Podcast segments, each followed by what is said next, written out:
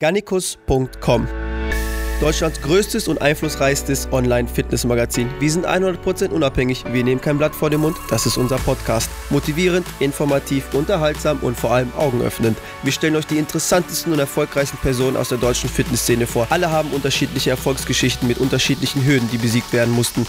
Und du kannst davon lernen, wenn du magst.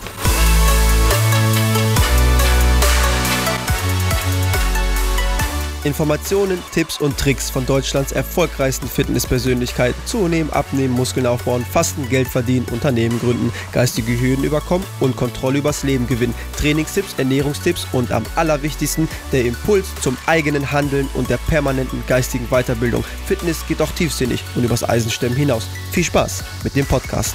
Das ist Episode 12 des Garnicus.com Podcasts. Gegenüber von mir sitzt ein Urgestein aus der deutschen Fitnessszene. Flavio Simonetti war Deutschlands erster Fitness-YouTuber, der allererste und hat womöglich auch den Weg für viele andere mittlerweile erfolgreiche Fitness-YouTuber geebnet. Flavio, auch selbst ernannt der Retter der Dünnen, ist seit fast zehn Jahren in der Fitnessindustrie unterwegs und kann diverse Erfolge vorweisen, angefangen von der Fitness-App, Bücher, DVDs bis hin zur Sportbekleidungsmarke, Online-Muskelakademie und, und, und. Flavio, danke, dass du die Zeit genommen hast und ich freue mich sehr auf unser Gespräch. Ja, wow, jetzt hast du mir natürlich ganz schön hoch gelobt. Vielen Dank für die, für die Blumen. Ich freue mich, äh, ja, hier zu sein und bin gespannt, was du mich heute fragen wirst. Ich hatte ja schon oft erwähnt, dass ich immer im Rahmen der Vorbereitung eines Podcasts mich mit der Person intensiv beschäftige und ich schaue mir immer so alles an, was medial über diese Person im Netz zu finden ist. Und jedes Mal, wenn irgendetwas über dich zu finden war, dann wurde dieser Text oder dieses Video immer eingeleitet mit Flavio Simonetti, der erste Fitness-YouTuber. Der erste Fitness-YouTuber, Punkt, Punkt, Punkt, Punkt, Punkt. Der erste Fitness-YouTuber, Punkt, Punkt, Punkt, Punkt. Geht dir das eigentlich irgendwann auf den Sack oder bist du recht stolz darauf? Man muss ja auch immer schauen, dass man äh, irgendwie in den Köpfen der Leute bleibt. Und deswegen finde ich es nicht schlimm, dass Leute ähm, dann sagen, ey, das war der erste weil irgendwie man geht natürlich im, im, bei den ganzen vielen Konkurrenten und Mitbewerbern und Kumpels und alles, was da gerade gibt, geht man natürlich auch irgendwie unter, weil es schwierig ist, zehn Jahre oder, oder fast zehn Jahre im Gespräch zu bleiben. Und wenn die Leute sich merken, ah, okay, so, das war der erste, dann schaut man sich den vielleicht noch ein bisschen lieber an als, äh, was weiß ich, den fünften, sechsten, siebten, wenn man mal wissen will, wo der Ursprung herkommt. Von daher ist es nicht schlimm, im Gegenteil, es ist ganz cool. Was hat das eigentlich für eine Bedeutung für dich, wenn du das so reflektierst für dich? Der Ey, allererste. Ja, also irgendwie lustig. Wir hatten es gestern, äh, Görki und Rafa, ein bisschen gequatscht und wir haben mal so ein bisschen diese Anfangszeit äh, reflektiert und auch mhm. vorne nochmal mit Marcel, ähm, äh, ja. der Chef von Garnicus. Äh, lustig, weil ja, man hat halt irgendwie das gemacht. Also ich weiß nicht, wie viel Zeit wir haben, aber das erste Video war ja schon eine Geschichte für sich. Und es ist so viel passiert und eigentlich sind es nur sieben Jahre, aber es ist gefühlt wie ein anderes Leben. Ja, also du blickst ja jetzt auf zehn Jahre YouTube-Karriere zurück. Dann sind natürlich auch einige Sachen, wo du sagst, Jackpot, ich habe einen Meilenstein gesetzt oder auch Sachen, wo, wo du zu dir sagst, Mann, das hätte ich besser machen können. Ja. Da habe ich echt in die Scheiße gegriffen. Ja. Also was hast du gut gemacht, was hast du falsch gemacht, wo hast du Potenzial liegen gelassen? Ja. Ähm, ja, gut gemacht habe ich es wahrscheinlich äh, rechtzeitig zu starten, dass ich da äh, wirklich was gemacht habe und ja, ich habe, glaube ich, das, wie ich es gedacht habe, dass man es macht, äh, so umgesetzt. Im Nachhinein ist natürlich, kann man sagen, Mensch, hätte ich gewusst, was da alles möglich gewesen wäre und wie die Fitnessszene sich entwickelt, hätte man natürlich anders agiert. Ich hätte wahrscheinlich angefangen, mehr oder von Anfang an mehr von meinem Leben äh, mit reinzunehmen. Ich merke, mhm. äh, ich bin wahrscheinlich interessanter im echten Leben als äh, ja. auf YouTube und es ist extrem schwierig, so diese Differenz hinzukriegen. Das hätte ich wahrscheinlich von Anfang an mehr gemacht. Ja, ja und so sind jetzt die Differenzen. Also ich glaube, ich hätte einfach mehr Leben äh, gezeigt und hätte das ein bisschen anders aufgebaut, als ich es jetzt gemacht ja, habe. Weil du da Vorreiter warst, konntest du auch nirgendwo irgendwelche Tricks abgucken. ne? nee, gab's nicht. Deshalb, und du hast halt einfach für dich gesagt, ich fange jetzt einfach an. Genau. Und hast es ja auch nicht Jahre jetzt irgendwie äh, nach hinten gezogen. Genau. Dann wärst du vielleicht nicht der erste Fitness-YouTuber, genau. sondern Görki. Ne? Der, war ja auch, der hat ja auch vor wie vielen Jahren angefangen? Ja, wir haben es gehabt. Äh, sieben, acht Jahre. Ja, sieben, ne? 2011 haben äh, Rafa und Görki angefangen. Genau, und ich war 2009. Ja. ja. Ganz kurz, wie kam überhaupt die Idee? Bist du durch YouTube gegangen? Hast du eine Frage gehabt? Es gab keine Videos dazu. Dachtest du so, wow, ich habe eine Lücke entdeckt. Es gibt keine ja, ja, Fitnesstrainer, die sich online präsentieren, Videos machen, Mehrwert bieten. Wie kam es? Ja, es war eine Mischung aus vielem. Also eine, eine längere Vorgeschichte, ich, die kriege ich wahrscheinlich jetzt zeitlich nicht hin. Die Kurzfassung. Die Kurzfassung, äh, ja, lass mich überlegen. Also ich habe dann irgendwann Lebenskrise und viel ausprobiert, viel geschäftliche Sachen. Äh, dann kommt das Thema Glauben wieder. Dann plötzlich äh, mhm. nach, nach meinem Crash, schwerer Autounfall, kam ich dann plötzlich nach ganz vielen Sachen. Ich habe, glaube ich, sechs, sieben Jahre viel ausprobiert. Irgendwann dachte ich mir, Flavio, du kannst überhaupt nicht. Schule gescheitert, mhm. keiner wollte mich haben in der Ausbildung. Und irgendwie merkst du so, was kann ich überhaupt? Und habe eine neue ja. Identität in meinem Glauben wiedergefunden nach meinem schweren Autounfall. Und dann kam so, ey, Fitness, Fitness, das kannst du. Du machst seit zehn Jahren ja. Fitness, du warst mega dünn. Ja, ja. Ich weiß doch, wie es geht. Komm. Und dann habe ich, ein, cool. hab ich ein E-Book geschrieben, äh, der Schritt für Schritt Ratgeber zum exklusiven Muskelaufbau. Das war so mein erstes E-Book, 2008 haben die Leute noch alle gesagt, was ist überhaupt ein E-Book? Hat oh, keiner verstanden. Also war echt, war echt eine sehr interessante Zeit. Und dann kam irgendwann der Punkt, wo mich Google AdWords rausgehauen hat. Das war so der, der Zeitpunkt, äh, wo ich ein bisschen Geld verdient habe und haben die Richtlinien optimiert, bin ja. ich rausgeflogen. Also alles, was man auf Google sieht, oben die oberen Dinger sind ja. oft Werbung. Damit konnte ich mich am Anfang finanzieren. Ja. Und dann stand ich plötzlich wieder am selben Punkt. So, ähm, Produkt rausgebracht, ich kann, ich weiß nicht, wie ich das noch mehr Leuten zeigen soll. Und es gab ja nicht diese Plattform, wie sie jetzt gibt. Ja. Und das ganze SEO und so wusste ich damals auch nicht. Und ja, und habe mir einen Mentor, der, der mir sozusagen das ganze E-Book schreiben, wie man ein gutes E-Book aufbaut mhm. und so weiter, hat mir gesagt, Flavio, ich habe da gehört, in Amerika gibt es YouTube, das soll da voll abgehen, probier's doch mal aus. Und, und ich war natürlich ein bisschen, ich war neugierig, fand es cool, ja. aber auch ängstlich, weil ich mir dachte, Mensch, äh, es, es, gibt ja Leute, die haben viel mehr Ahnung als ich. Äh, wenn ich da mhm. was Falsches sage, wäre natürlich blöd. Ja. ja, und dann habe ich da äh, mit viel Angst und Riesenaufwand mir eine Billigleinwand gekauft und Bauleuchten, weil ich die Kohle nicht hatte und mhm. habe dann da einen ganzen Tag in einem dunklen Zimmer ähm, ja, ein Video gedreht, ein einziges, so. ja. Das war dann äh, der Unterschied zwischen guten und schlechten Eiweiß. und äh, die Bauleuchten waren so hell, Papier drüber, dann ist das immer angebrannt, dann musste ich das irgendwie wieder löschen ja. und dann bist du da acht Stunden beschäftigt, immer das gleiche Frame und du drehst durch, weil du keinen Sauerstoff kriegst in diesem dunklen Raum und es ja. brennt die ganze Zeit, weil ja. das Papier brennt, weil die ja, Bauleuchten so heiß sind. Und das war, das war ein Erlebnis. Und dann habe ich richtig Angst gehabt. Das Video war fertig geschnitten und dann soll ich es wirklich hochladen oder nicht. Es war ein Kampf. Wovor hattest du Angst? Ja. Meinung von den Leuten. Ja, ja, ich hatte Angst, dass sie sagen, du Opfer, du, ah, was ist mit dir los? Ne? Ja. Und äh, du hast ja keine Ahnung, ist es eigentlich so und so. Und Aber was hat dich dann trotzdem noch dazu gebracht, die Videos hochzuladen, obwohl ja doch die Möglichkeit besteht, dass du echt fertig gemacht wirst? Ja, es war, ich stand mit dem Rücken zur Wand. Ich wusste, das ist ein Thema, das finde ich sehr cool. Ich glaube, es gibt viele Leute da draußen, und es war natürlich auch finanziell, wie gesagt, wenn ich das jetzt nicht durchziehe, dann stehe ich wieder mit nichts da. Und ja. Äh, ich habe das ja lange durchgemacht. Ich habe Messebau auch gemacht und ich wusste, was es mhm. bedeutet, eine Arbeit zu machen, die nicht unbedingt Spaß macht, mit schweren Persönlichkeiten zusammenzuarbeiten, die im Knast waren und Alkoholiker. Ja. Und ich gesagt, ich will hier raus. Und das war so meine Chance zu sagen, ich probiere es zumindest, auch wenn es nichts bringt. Ne? Ja, also ich bin ja gestern durch deine YouTube-Library gegangen und die ersten 30 Videos beispielsweise, die hatten alle zwischen einer Viertel Million bis zu einer halbe Million ja. Aufrufe. Wie schnell ging das denn mit den Aufrufen bei dir? Wenn du der Erste bist, der Vorreiter, wie schnell ging das nach vorne? Ja, ja. Also äh, interessanterweise habe ich damals am Anfang schon ein paar Sachen richtig gemacht. Und zwar habe ich E-Mail-Adressen eingesammelt. Also ich habe Leute gesagt, pass auf, ich habe einen, einen kostenlosen Sieben-Tage-Kurs und habe den Leuten da über E-Mail so ein paar Grundlagen gesagt mhm. und habe dann innerhalb dieses, war ungefähr ein Dreivierteljahr, Jahr, äh, von meinem E-Book zum, zur YouTube-Geschichte und äh, war sehr, sehr gut, weil ich dadurch natürlich äh, von heute auf morgen hat Google zugemacht, die haben nicht gesagt, du hast noch sieben Tage Zeit, sondern mhm. neue Richtlinie, du bist raus. Mhm. Und dann hatte ich äh, ziemlich viele E-Mails und ich weiß nicht wie viel, vielleicht so fünf oder 10.000 oder 15.000 E-Mails. Mhm. Und konnte natürlich die ganzen Leute aufs erste Video befeuern. Ja. Und dann hatte ich, und die kannten das nur, ich habe früher die ganzen Videos immer nur über meine Homepage gemacht und das erste Mal sozusagen über YouTube und dann hatte ich innerhalb von zwei, drei Tagen 20.000 Aufrufe. Ja. Und es war so die Regel, so 20, gutes Video 50.000 Aufrufe. Und das hat sich natürlich jetzt äh, dann auch gesteigert. Die Rankings waren gut, es gab wenig Keywords auf die Begriffe mhm. und dadurch hat es auch jetzt so viele Aufrufe bekommen okay. in den letzten Jahren. Wie lief das denn mit der Monetarisierung damals? Ich meine, wenn man heute ein Video hochlädt und man hat eine Million Klicks, dann kann man schon mit 800 bis 1000 Euro rechnen.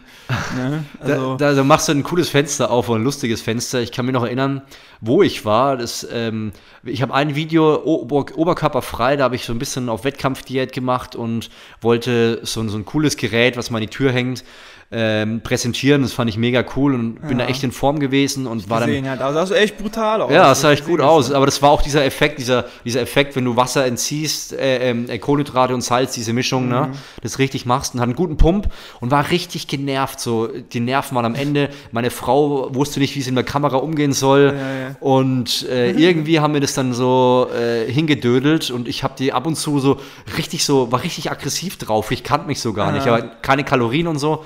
Und ähm, Video rausgehauen und dann war ich in der Church und irgendwie bumm, E-Mail da, E-Mail hot und dann so, ey, YouTube lädt dich ein. Das hatte innerhalb von einem Tag 100.000 Aufrufe. Das gab's, krass. das gab's nicht. Das war unfassbar. Krass, ich war auf krass, der. Startseite von YouTube und, ähm, und, und dann plötzlich schreibt mir YouTube eine E-Mail so, ey, wir, Ja. haben, wir haben exklusiv äh, die Möglichkeit, dass du dein Video bewerben kannst ne? Ja. und kannst damit Geld verdienen. Ja, und, und? ich habe das aber nicht gemacht. Ich Ach, habe das, Quatsch, ich hab das ein Jahr stehen lassen. So, ja, nee, dann schalten ja andere Leute Werbung. Und habe da, ich glaube, einer, ich habe relativ lang habe ich keine Werbung auf meine Videos geschaltet. Das war irgendwie, wir hatten so einen kleinen ähm, äh, äh, Mastermind mit anderen Kollegen, äh, Gitarren-Georg, der auch äh, der erste Gitarrentyp war auf YouTube. Und Gibt's haben den wir- noch? Den gibt's noch, aber schon lange keine Videos mehr gemacht. Ach, schade. Und da war es auch so. Er hat dann auch irgendwann gesagt, äh, nee, wir machen keine Werbung, da schalten ja andere Leute Werbung vor unser Video, das wollen wir nicht. Und äh, da haben wir sozusagen über ein Jahr, glaube ich, das Ding erstmal dümpeln lassen, ja.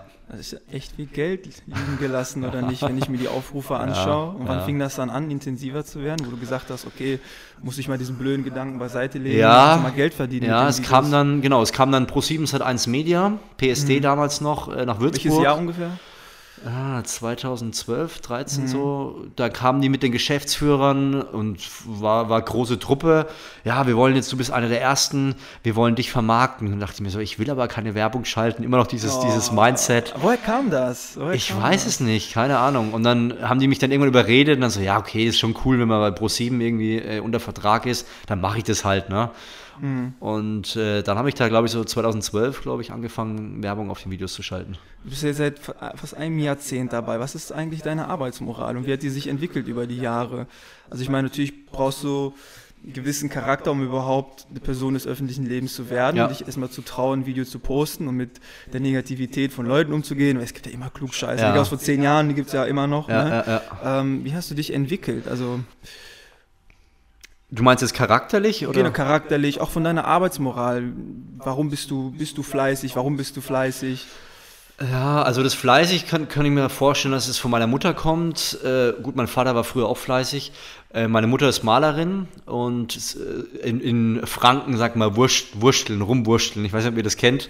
In Berlin rumwursteln. Das heißt, man macht alles Mögliche und viel und den ganzen Tag. Und so meine Mutter ist so eine Rumwurstlerin, die, die ist immer fleißig, arbeitet aktuell immer noch sechs, sieben Tage die Woche. Und ich glaube, das habe ich so ein bisschen übernommen. So, man muss fleißig sein und man muss die Chance nutzen. Und ich Also eine glaube, Erziehungssache bei dir gewesen. ja, genau. Und ich glaube auch mein Opa, das ist auch eine interessante Geschichte. Das habe ich jetzt die letzten Jahre, ist mir das klar geworden. Mein Opa ist leider gestorben, als ich 17 war. Und der war, kam aus dem Krieg zurück, fünf Jahre russische Gefangenschaft und hat dann äh, hat gesagt, Mensch, ich habe fünf Jahre meines Lebens verpasst. Ich war jung, er war 20, 25 Jahre, es war die Blütezeit seines Lebens. Er kam zurück und hat nicht gesagt, scheiße, sondern er ist hingegangen, hat richtig, richtig Gas gegeben. Und ich habe einen Ordner, also ich kriege Gänsehaut. Der, ist, der ist richtig dick, also wie, wie dick wird das sein? So 15 Zentimeter dick. Ja. Bis oben hin voll, bis aufs letzte Blatt. Und er hat, äh, er hat gesagt, er will studieren, hat, war dann, war dann ähm, Professor an der, an der Uni für Deutschdidaktik und hat dann angefangen, Bücher zu schreiben. Abends. Er hat vier Kinder gehabt und während die Kinder geschlafen haben, hat er nur gehasselt, er hat nur Bücher geschrieben. Und hat, dieser dicke Ordner ist voll mit Absagen. Also du kannst genau nachlesen. Er hat da hingeschrieben, wollt ihr gerne mein Buch äh, ähm, haben, hier ist mein Manuskript. Das war nicht so wie heute, wo du Drucker das Ding reinhaust und schickst es Ja, ja. oder per E-Mail und schickst ein Manuskript, sondern richtig hart gearbeitet dafür, dass er wirklich mal ähm, Bücher veröffentlichen kann. Und dieser Ordner ist der Ordner der Absagen. Ja? Da sind nur Absagen drin, hat er jede einzelne gesammelt. Und für mich ist das total die Motivation zu sagen, mein Opa hat es wirklich durchgezogen. Er hat sogar einen, ähm, äh, wie heißt es, einen deutschen, eine hohe Auszeichnung bekommen, wie heißt es, Bundesverdienstkreuz, glaube ich ähm, für seine Arbeit und hat auch literaturmäßig in, ich glaube in China oder Japan war das, hat er da äh, in, im Deutschunterricht war das Standardwerk sein, seine Sache. Und es war dieses fleißige, einfach Gas geben, die Chance nutzen. Also hast du dich familiär inspirieren lassen. Unbewusst, ja. Ja. Ja. Aber vielleicht die Reichweite auch zu sehen, wie sich die Videos entwickeln und was später vielleicht sein könnte in fünf oder zehn Jahren, dass du gedacht hast, ich bin gerade der Erste, das Pro7 kommt, Ja. so eine Reichweite. Und wann hast du eigentlich auch mit ähm, den ersten Produkten angefangen? 2008. 2000. Genau, E-Book hattest du erzählt, Ja. aber also DVD und Buch. Z- äh, 2010 war das erste DVD und äh, 2011 kam, glaube ich, die zweite DVD raus, ja. Also es war recht früh, aber das Interessante war, also ich habe das letztens auch wieder gehabt, so ich habe das einfach, ich war so nah, ich hatte ja auch einen Online-Shop, also jetzt 2007, ich glaube 2007 hatte ich meinen ersten Online-Shop. Der hieß Fleamonet, Nahrungsergänzungen verkauft über ähm, Body Attack und Best Body Nutrition und sowas. Vor deinem ersten Video auf YouTube hast du schon Sachen in der Fitnessszene gemacht. Genau, aber es, der Punkt, also ich habe das nicht ver- verknüpft so. Ich habe zwar Supplements verkauft, aber diese Verknüpfung von, ich verkaufe Supplements und ich habe Ahnung von, Supplement, äh, von, von Fitness und kann Leuten das erklären, der, der kam irgendwie nicht. Ne? Ja. Und ich habe aber irgendwann mit dem, mit dem Shop zum Beispiel aufgehört, weil das Schwierige war, ich habe es zu Hause bei mir gemacht und dann hatte ich zum Beispiel Body Attack, Power Protein 90, elf Geschmacksrichtungen und dann hast du acht da und dann kommt ein Kunde und sagt, ja, ich hätte gern aber die neunte und die zehnte, die du nicht da hast. Dann bestellst du Mindestbestellwert und dann hast du nie irgendwie Geld verdient, äh, weil du immer das in Mindestbestellwert wieder reingesteckt hast. Und dann war das mit YouTube und so mir irgendwann zu nervig. Aber die Leute kamen wirklich zu mir nach Hause, haben das Eiweiß mitgenommen, haben ein bisschen gequatscht. Also war sehr, sehr familiäre Beziehung. Im Vergleich zu heute, wie war es damals mit der Bereitschaft von den Leuten, Nahrungsergänzungsmittel zu kaufen? Haben die einfach alles blind geglaubt? Waren die kritisch oder waren die naiv? Was kannst du so für Vergleiche ziehen zu heute? Also man muss sagen, früher gab es ja nichts viel. Ich habe meine, meine Quellen waren ja im Endeffekt entweder Bücher, gab es ganz wenig Bücher, oder Flex oder Men's Health. Ja. Ich habe früher wirklich äh, Men's Health gelesen und da war das Wasserworkout und da hat er so einen mega krassen Body gehabt und dann hat er gezeigt, wie der im Wasser trainiert. Und dann war ich in Italien im Meer und habe dann irgendwelche Bewegungen gemacht Ja, in der Hoffnung, dass ich dann, wenn ich aus dem Urlaub zurückkomme, so ausschaue wie der. Also war man schon ein bisschen leichtgläubig, weil es gab ja wenig ja, Leute, die aufgeklärt haben. Es ne? gab, So es jetzt. gab niemand, der, der groß aufgeklärt hat. Ich habe ja noch ein Ja. Video, Bankdrückvideo, äh, wo man im Endeffekt diese, diese T-Handelstellung macht mit den Ellbogen nach oben. Äh, macht man heutzutage auch nicht mehr, sehr schulterlastig. Ja. Ähm, das war einfach, äh, Vince Gironda hat es damals gesagt und es war für mich so, okay, wenn es der sagt, der Schwarzenegger fit gemacht Ja, hat, ja. dann wird es schon stimmen. Ne? Und Ja. irgendwann hat sich natürlich die ganze Fitnessszene weiterentwickelt. Dann sagen die, nee, das macht man nicht, ist sehr schulterbelastend, bei hohem Gewicht ist eine schlechte Mischung. Also man war und amateurhaft unterwegs und auch die Leute, gut, da gab es kein YouTube und es gab keine, kein Social Media. Das heißt, was du gesagt hast, stand da oder er hat es von jemand anders im Studio gehört und dann war das so die Meinung, die er hatte.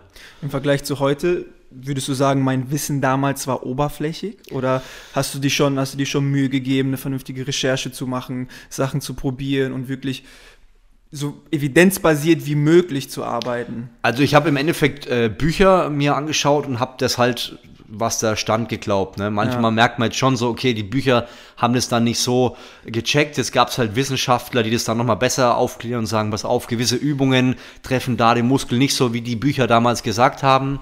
Aber ich habe mir schon Mühe gegeben bei den Inhalten, weil ich hatte Respekt und Angst, äh, dass ich was falsch mache. Und wir haben gestern zum Beispiel ein Video angeschaut, da habe ich dann erklärt, wie man mit, mit einer Wassermelone trainiert im Urlaub. Okay. Und dann habe ich dann auch so, okay, und dann musst du die eine du musst die Hand nach unten strecken, du musst die Hand wieder nach oben strecken und musst parallel das Ding halten. Also man hat das ja schon gesehen, das hätte man nicht nochmal sagen müssen.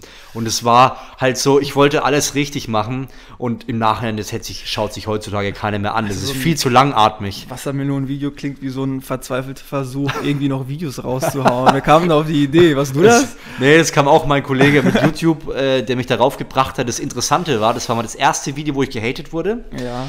Und, äh, und das Lustige war, dass äh, der Görki gestern zum Beispiel gesagt hat, sein Professor hat es angeschaut und hat gesagt, schau mal, dieser Typ, der macht es richtig, mach auch mal solche Videos. Und daraufhin hat der Görki dann äh, Videos auf YouTube gemacht. Also äh, ist total lustig, dass so ein amateurhaftes Video, wo eigentlich total langweilig ist, wenn man es jetzt anschaut, doch für was gesorgt hat. Ja, ab und zu ist es aber auch Nonsens. Also wenn ich überlege, natürlich ermutigt das und zeigt, mit wenig Mitteln kannst du noch Ja. so Muskelreize setzen, Ja, aber andererseits Geht der weg, geht jetzt und kauft, mit, kauft eine Wassermelone und macht dann Overhead äh, Presses, Trizeps oder so. Ne? Nee, das oder auf keinen Fall. Aber es war halt irgendwie im Urlaub. Ich meine, ja. das hat ja auch Freeletics damals auch geschafft, muss man sagen, dieses ganze ja. ähm, Zuhause trainieren auch zu revolutionieren. Ja. Und äh, bei mir war halt so, ja, jetzt bist du im Urlaub, was kannst du machen? So Liegestützen kennt jeder. Ach, eine Wassermelone wäre doch lustig, ne? Aber ich habe nicht mal gelacht. Also die Leute konnten es nicht mal einschätzen, ob ich das ernst meine oder nicht, ne? Ja. ja wofür, wirst, wofür wirst du gehatet? Wofür wirst du eigentlich gehatet? Ah. Ja, wahrscheinlich aktuell kriege ich es immer wieder mit. Ich, äh, dafür, dass ich so lange trainiere, schaue ich dünn aus. Ja, okay. ich, Mensch. Und wie stellst du dich dazu? Was, sag, was willst du dazu sagen? Also wenn mich jetzt einer du direkt sahst mal besser würde, aus, ne? Also in dem Video, was du erzählt hast, bei, in dem Türrahmen Klemmzüge gemacht hast, war eine brutale Form, ne? Ja. Du siehst jetzt nicht aus, ob du nicht trainierst. Du bist natürlich immer noch recht sportlich. Ähm, aber Vermisst du deine alte Form oder würdest du sagen, okay, die haben recht, aber ich habe einfach andere Prioritäten jetzt? Ich weiß nicht, ob die Form wirklich schlechter ist. Also wenn ich, wenn ich wieder gut in Form komme, ich war zum Beispiel jetzt im, äh, jetzt im Sommer wieder gut in Form, könnte ich schon sagen, war ich eigentlich recht gut dabei. Teilweise frage ich mich auch, was, was ich anders gemacht habe, ob ich einfach jünger war und auch Kraftwerte. Ich hatte Kraftwerte, die kann ich, die, die verstehe ich einfach nicht, wie ich die hingekriegt habe. Ne? Ah. Also wir hatten äh, wir haben Atemkniebeugen gemacht mit 145 Kilo, 20 Wiederholungen. Das war nicht so sauber wie jetzt, ne? aber ja. 20 Wiederholungen mit 145 Kilo, da, da, da, das kriege ich nicht mal 10 Wiederholungen gerade hin. Ne? Also ja. ich hatte echt Kraft, keine Ahnung. Also äh, gehatet ist das, wenn mich einer fragt, äh, 25 Jahre Training oder 20 sind sie eigentlich, sage ich ja, äh, die Leute, die verstehen eins nicht, ja. Erstens trainiere ich natural und zweitens ist es nicht so, dass mit jedem Jahr, dass du noch krasser ausschaust, ja. Mhm. Ich meine, wie du gesagt hast, man hat auch was anderes zu tun und ich kann mhm. mich nicht nur ums Fitness drehen. Für mich ist Fitness ein Mittel zum Zweck, wo ich sage, ich werde einfach fit, ich bin leistungsfähig, ich bin ausgeglichen, ich fühle mich gut. Das mhm. ist für mich Fitness, ja. Und es ist nicht, ich muss jeden, jedes Jahr krasser ausschauen, weil der Preis dafür zu zahlen, immer krasser auszusehen, ist viel zu hoch. Da musst du jeden Tag alles planen. Das funktioniert nicht bei mir. Mhm. Also du bist ja, wie gesagt, schon mehrere Male erwähnt, einer der ersten gewesen, einer der Vorreiter in, de, in, in dieser Industrie. Dennoch ist ja auch dein FIBO-Interview bei uns jetzt nicht so sehr stark geklickt. Ja. Und auch im Vergleich zu deinen YouTube-Anfängen ja, hast du ja, ja, echt riesen Reichweite gehabt. Du hast auch auf Facebook fast eine halbe Million Likes, du hast auf YouTube 250.000 Abonnenten. also bei dir läuft ja eigentlich auch. Wie kann es sein, dass deine Klicks so stagniert sind? Und bist du vielleicht als Mensch auch stagniert? Willst du das damit äh, vielleicht auch verknüpfen? Hast du vielleicht irgendwo einfach den Drive verloren? Wo bist du nicht mitgezogen? Warum sind da andere Leute attraktiver geworden? Ja, also das ist auf jeden Fall eine gute Frage. Die Frage stelle ich mir auch immer wieder. Ich glaube, dass, äh, was ich vorhin gesagt habe, ich bin, glaube ich, ein echt interessanter als im Video. Und, mir, und bei mir fehlt so ein bisschen dieses, ähm, das, was, das, was ich wirklich in echt bin, auch online rüberzubringen. Also diese ganzen Aspekte, die ich habe, zum Beispiel das Thema äh, christlicher Glaube, habe ich bisher wenig, wenig präsentiert. Und ich glaube, dadurch, dass man, dass ich auf, auf diesen Social Medias immer sehr glatt wirke, wirklich langweilig. Also mhm. ich, ich muss oder werde wahrscheinlich in Zukunft ein bisschen polarisierender, also nicht polarisieren in Form von ich mache jetzt irgendwas Skandalmäßiges, sondern ich werde einfach mehr von mir zeigen, dass die Leute mehr wissen, wie ich tick. Also mhm. zum Beispiel, ich habe eine Familie und Kinder und Frau und, und mhm. das kriegt ja keiner mit, ja. Oder mhm. die ganzen Sachen, die ich außenrum mache, man sieht ja immer nur, wenn ich Tipps gebe. Mhm. Und ich glaube, diese klassischen Tipps zu geben, wird halt den Leuten irgendwann langweilig. Und mhm.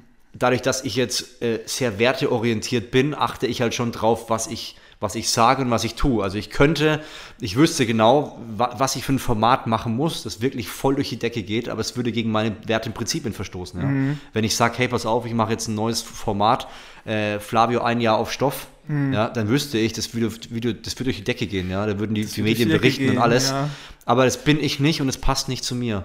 Und deswegen muss ich halt immer schauen, wie kann ich ein Format kreieren, das, das zu mir passt. Und äh, ich muss langfristig denken. Ich glaube, was wichtig ist, was viele unterschätzen, in den letzten neun Jahren oder fast zehn Jahren sind viele gekommen und gegangen und es werden in Zukunft auch viele kommen und gehen. Mhm. Aber die Ausdauer zu haben, auch, ähm, dass wenn nicht jedes Jahr Wachstum stattfindet, mhm. sich weiterzuentwickeln. Und es ja. passiert bei mir auch, wenn es die Außenwelt vielleicht gar nicht groß mitkriegt. Das ist, glaube ich, extrem wichtig. Ich lese mhm. gerade ein Buch, das heißt Oben bleiben immer, geht so um Unternehmertum. Und da war ein Ding, Also der sagt, es gab zwei Personen, die sind zum Südpol. Der eine ist jeden, jeden Tag 20 Meilen gelaufen, mhm. egal wie beschissen das Wetter war. Und der andere hat gesagt, wenn das Wetter geil ist, laufen wir 50 Meilen. Wenn das Wetter schlecht ist, bleiben wir drin. Mhm. Und hat es immer angepasst. Mhm. Das Problem war, dass der dadurch das gute Wetter, die gute Lage verpasst hat. Und der, mhm. der 50 Meilen gelaufen ist, ja. hat am Schluss das Risiko eingefahren, dass er zurückkam und es Wetter so schlecht war, dass die ganze Crew ums Leben gekommen ist. Mhm. Und äh, ein Ding hat er halt gesagt, das ist extrem wichtig. Erfolgreiche äh, Unternehmen schauen immer, dass die eine dass, dass sie ein Tempo fahren. Und ich will es auch, versucht es eigentlich, eine Kontinuität reinzubringen, mhm. äh, die vielleicht nicht immer erfolgreich ist, mhm. aber ähm, ja, die mein Tempo läuft. Und ich glaube, mit dem werde ich auch in, in 15, 20 Jahren noch da sein. Vielleicht nicht in den, in den Top 5, mhm. aber ähm, ja, wenn ich die Leute erreiche, die, Ja, die, mein, die mein Thema interessiert, sage ich, dann, dann ist es in Ordnung. Weil mhm. am Schluss meine Vision fürs Leben ist, ich will Menschen,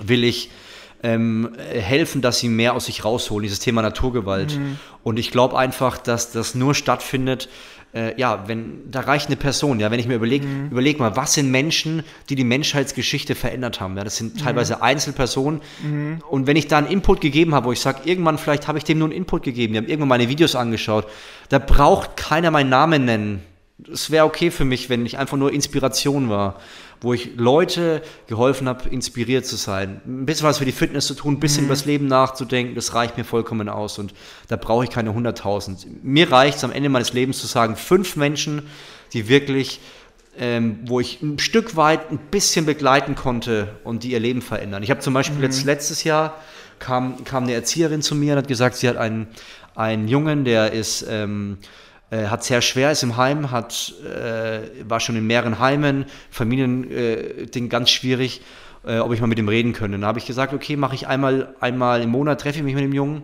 und das haben wir jetzt ein Jahr gemacht. Und es, da merke ich, ich konnte dem Jungen in diesem einen Jahr konnte ich weiterhelfen. Ja, der hat jetzt mhm. hat, hat einen Abschluss hingekriegt, äh, macht jetzt gerade in die Richtung eine Ausbildung.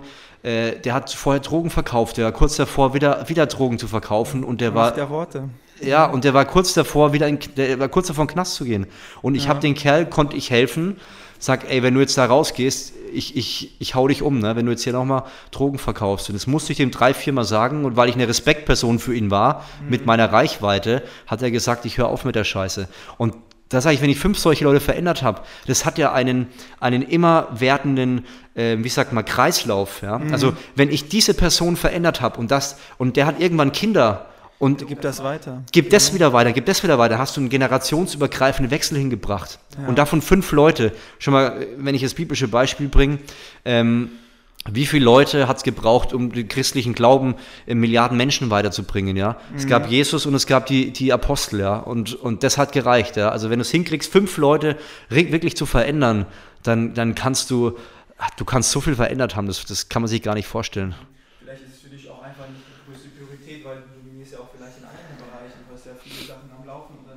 Ja, also ich, ehrenamtlich läuft natürlich auch viel im Hintergrund. Ähm, ich bin in, in, der Leitung von, der, von einer größeren regionalen Kirche. Und äh, natürlich, man hat, nie, man hat nie was dagegen, wenn man sagt, man hat jetzt plötzlich äh, doppelt so viele Aufrufe ne, oder doppelt so viel Reichweite, aber ähm, man gibt sein Bestes und man probiert aus und entweder kommt es an oder nicht. Ne? Also wir haben zum Beispiel vor, vor drei, vier Jahren haben wir mit dem 12-Wochen-Challenge gestartet. Das ging durch die Decke. Jetzt aktuell müssen wir ein neues Format finden. Man ist dabei sich ständig neu zu erfinden und zu überlegen, wie kann man das Beste rausholen für Leute, die draußen sind. Mhm. Du bist ja, das jetzt mehrere Mal erwähnt, kommen wir mal zum Thema Glauben. Du bist ja christlich orientiert. Ja. Was ist für dich ein, ein Vorzeigechrist? Ich, ich würde sagen, das ist das falsche Wort. Ich finde, ähm, Christen sind Menschen, also machen genauso Fehler wie andere auch. Ich finde, äh, Vorzeigen äh, finde find ich gar nicht so einfach. Also ich finde, ein Christ, der einfach... Jeder interpretiert es ja ein bisschen für sich anders. Ich kenne Leute, die sind Christen, äh, die sagen, in der Bibel steht, äh, alle Menschen, die nicht heterosexuell sind, müssen sterben. Ja, okay, da hat man natürlich... Wie du, da denke ich, dass der Meinung bist du nicht, oder? Ich bin der Meinung, dass das, äh, das, was Jesus gesagt hat, dass du im Endeffekt die Liebe überdauert alles. Ja? Es geht am Schluss immer um die Liebe. Und äh, ob das jetzt um, um schon mal, was hat Jesus gemacht? Ja? Was hat Jesus gemacht, als er das allererste Mal ein Wunder gemacht hat? Ja? Jesus war ja 30 Jahre ähm, hat er sie nicht gezeigt, hat drei Jahre ja Gas gegeben, bevor er gestorben ist. Und das allererste, was er gemacht hat, was war das? Er ist zu einer Hochzeit gegangen, ja, das war das erste Wunder. Und hat Leute, die angetrunken waren oder wahrscheinlich schon besoffen, hat den Wasser zu Wein verwandelt. Ja. Warum hat er das gemacht? 600 Liter Wasser in Wein verwandelt. Warum? Er hätte auch sagen können, ähm, ich suche mir jetzt die besten Leute raus oder auch die, die Jünger, die er sich rausgesucht hat, oder die Leute, mit denen er zu tun hatte. Das waren Prostituierte, das waren Zöllner. Ja, wenn mir einer dann mit sowas kommt, schau dir mal das Leben von Jesus an. Also er hat nicht die Perfekten gesucht, er hat versucht, Menschen einfach zu lieben und Leute zu schauen, die, die irgendwie unzufrieden mit ihrem Leben sind, die abzuholen. Und also, ja, es, für mich geht ist äh, das Christentum Liebe. Steht das so? Steht das so in der Bibel? Also ich habe einige homosexuelle Kunden hier in, hier in Berlin. Ich musste mal ein Video für die schneiden, eine mhm. Montage. Und das ging, dabei ging es um die CSD. Kennst du ja bestimmt das Event, okay. wo jährlich sich ganz viele Homosexuelle treffen und auch Leute, die gegen Rassismus sind, Homophobie ja. und dann laufen die durch die ganze Stadt mit ja, ja. Trucks und so weiter. Und dann habe ich ähm, in Recherche herausgefunden, dass es einen Pastor gibt in den USA und der war auch auf mehreren TV-Auftritten und hat halt gesagt, in der Bibel steht, ähm, dass homosexuelle Menschen, ähm, Menschen, die nicht hetero sind, äh, getötet werden müssen. Ja, ne? also, also ich frage mich, als ein Buch, als eine Religion hat man ja auch eine gewisse Verantwortung. Ne? Ja. Und Liebe ist natürlich etwas, das kann man jedem Menschen nahelegen und nach Liebe zu suchen und zu finden, weil das ist ein Grundbedürfnis von jedem ja. von uns. Das ist etwas, was uns ja. absolut erfüllt. Aber wie kann es sein, dass dann, ähm, dass es dann Christen gibt, die das so für sich interpretieren? Anscheinend muss es ja wohl drinstehen. Es kann durch, ich, also ich kann jetzt nicht alles aus der Bibel erzählen, ja. ja. Das, das, war mit Sicherheit ähm, die, die alttestamentliche Richtung. Aber das ist ja dumm, sowas zu sagen. Ja. Ne? Weil wenn ein Mensch geboren wird, ähm, homosexuell beispielsweise geboren wird, dann ist das ja nichts, was er für sich entschieden hat, aber er muss jetzt damit leben. Und das ist jetzt keine Qual eigentlich, aber die Leute machen es halt zur ja, Qual. Ja. Und dann auch einige Leute, die ähm, natürlich auch muslimisch orientiert sind. Also versuche ich jetzt nicht auf dich zu schießen, aber das ist doch eigentlich so eine, so eine traurige Sache. Ja, es ist, es ist wie überall. Ne? Also wenn, wenn viele Menschen äh, in eine, eine Sache machen, wie zum Beispiel viele Menschen Christen sind, dann kommt halt immer irgendwas irgendwie raus und es kommen immer überall irgendwo Extreme raus, ja. ja. Und das ist halt leider das Traurige. Ich, ich sag halt, dass äh, das Neue Testament ähm, ja mein, mein Vorbild ist mhm. und äh, Jesus so gehandhabt hat. Ich glaube, dass das, was du sagst, im Alten Testament stand und Jesus hat gesagt, was das wichtigste Gebot ist natürlich, ähm, ja, Gott und Jesus zu folgen und das zweitwichtigste ist, äh, den Menschen äh, und, und sich selber zu lieben. Und ich glaube einfach, dass Liebe ähm, stärker ist als, als Hass und ja. Ja, und das ist meine Richtung. Ich verstehe ich verstehe auch nicht alles, ja. Und ja. ich kann auch nicht äh, jedes Bibelzitat, sage ich auch so, wow, also das verstehe ich einfach nicht. Aber ich versuche einfach, ähm, den Kontext zu verstehen. Und der Kontext, warum ist Jesus ans Kreuz gegangen? Hm. Aus Liebe. Ja, er, ist aus, er, hätte nicht ans Kreuz gehen müssen. Er ist, er ist äh, zu Liebe an uns ans Kreuz gegangen. Und deswegen sage ich, ist sein, seine Sprache ist Liebe. Und er ist, er ist für jeden gestorben, ob jetzt ähm, homosexuell oder nicht homosexuell. Es, er ist aus Liebe gestorben, weil er Beziehung zu uns will. Du hast damals gesagt, du hast vorhin gesagt, damals sage ich, du hast vorhin gesagt, dass du einen Autounfall hattest. Ja. Wie hat dir da die Religion geholfen, der Bezug zur Religion? Also ich würde es nicht. also mich interessieren da wirklich die genauen, die genauen Gedankengänge. Was hast du da wirklich gedacht?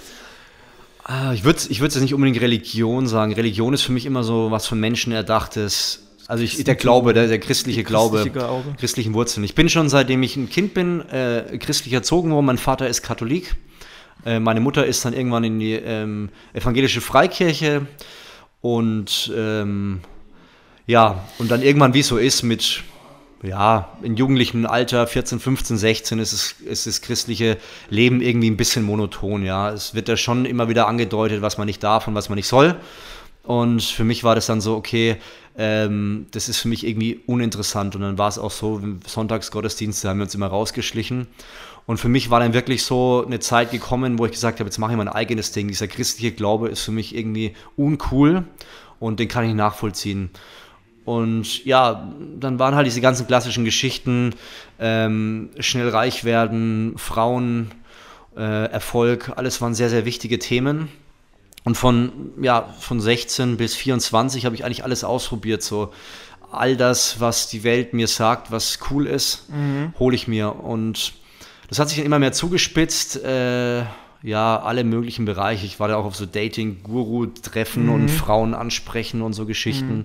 Ist ja jetzt Pick auch verwerflich. Also ja, aber es war halt, ja. halt, es war halt so, ich habe mein Glück in gewissen Sachen gesucht, ne? Ja. Oder auch um schnell reich werden. Wir haben Roulette, wir haben äh, Versicherungen habe ich verkauft und ja. MLM, so, das war so, ich will, dieses christliche Ding ist langweilig, ich will mein Ding machen. Und irgendwann habe ich dann festgestellt, äh, es hat sich zugespitzt, meine Freundin hat Schluss gemacht und ähm, ich habe Messebau gemacht, die haben mir nicht ausgezahlt, die waren kurz vor der Insolvenz. Ja. Und ich war irgendwie leer. Ich, ich weiß nicht, ob das jemand kennt vielleicht. Ich war innerlich einfach leer. Ich Existenzielle war, Leere, so. Fehlt ein bisschen die Sinnhaftigkeit. Ja, also ja, der Sinn und ähm, so, was, was, was mache ich hier überhaupt? Und mhm. dann kam so der, der Punkt, so, ich weiß nicht, ob, ob du das kennst, so dieser Moment, du bist in, ähm, du spürst, das, äh, du willst was machen, aber du spürst, lass es lieber sein. Kennst du das? Ja, schon so nach dem Bauchgefühl. Genau, das Bauchgefühl. Und es war das Risikos kann man schon gut abschätzen mit ein bisschen Lebenserfahrung. Genau, und ja. bei mir war so, äh, ach komm, ich fahre jetzt mit dem Auto in die Stadt. Und ich dachte mir so, nee, Flavio, bleib zu Hause in der Stadt in Würzburg äh, abends, da, da, brauchst du nichts machen. So. Und dann so, nee, mhm. komm, vielleicht passiert ja irgendwas Cooles. Mhm. Da bin ich abends um halb zwölf in die Stadt gefahren und ähm, ja, stehe da an der Ampel und schaue links und sehe da so zwei Jugendliche mit so einem 7er BMW. Mhm. Und äh, Ampel rot und irgendwie gleich beide geknallt, um was es geht äh, Ampel wird grün, bumm, beide aufs Gas und dann innerhalb von wenigen 100 Meter in der Stadt schon auf 160. Okay. Und dann schaust du vorne, ich denke mir, scheiße, da vorne ist ein äh, Kreisverkehr, ich muss auf die, aufs, ins Eisen gehen. Und dann runtergebremst, die erste leichte Kurve kam, ähm, der, der Asphalt war feucht, ich hatte schlechte Reifen, ein bisschen gespart und dann ähm, kam mir beim Fronttrieber das Heck voll ausgebrochen. Ich lenke gegen und knall mit 65 frontal gegen Baum. Mhm. Und äh, ja, die Geschwindigkeit, also normalerweise bei der Geschwindigkeit bist du, kannst du echt hinüber sein. Und äh, hatte eigentlich nur so, so, so einen gelben Striemen über die Brust, bin mhm. nach Hause und äh, bin wirklich zusammengebrochen. Ich habe dann wirklich so diesen Moment, wenn du realisierst, was gerade passiert ist. Ne? Ich habe mhm. mir den letzten. Inwiefern zusammengebrochen? Physisch, ja, äh, so, mental? Ja, mental. Ich bin, ich bin auf die Knie, habe geweint. Ich wusste gar nicht, was los ist. Ich hab, Warum? Gezittert. Also, weil du enttäuscht von dir warst? Nee, ich habe gespürt. Dich auf so eine Provokation eingelassen hast, so ein Rennen zu machen? Ich habe gespürt, das war mein Nullpunkt im Leben. So, meine Freundin war weg, mein Geld war weg. Ich habe mir letzten 500 Euro ähm, ADAC bezahlt. Ich war einfach pleite. Ich hatte nichts mehr. Mein ja. Fundament, mein Fundament, was ich mir letzten Jahre aufgebaut habe, war, weg. Das war tot. Ja. Und ähm, ja, ich bin auf die Knie, habe gesagt, so, Herr, ähm, ich habe jetzt, ich habe das ganz lange ausprobiert, ohne dich zu leben. Und äh, ja, ich will es einfach nur von vorne probieren. Mhm. Und ähm, bin dann wieder regelmäßig in die Kirche gegangen. Dann kam diese Idee mit dem, mit dem äh, Fitnessbereich da was zu machen. Es war wirklich so, für mich war das wie so ein Gespür, so, dass es von oben kommt, hey, mach das in diesem Bereich. Mhm. Das kannst du, das traue ich dir zu. Und äh, dann war, waren da so ein paar andere Geschichten. Zum Beispiel der breiteste Pastor Deutschlands, war damals mein Jugendpastor und hat gesagt, hey Flavio, willst du zu unserer äh, Freizeit mitkommen?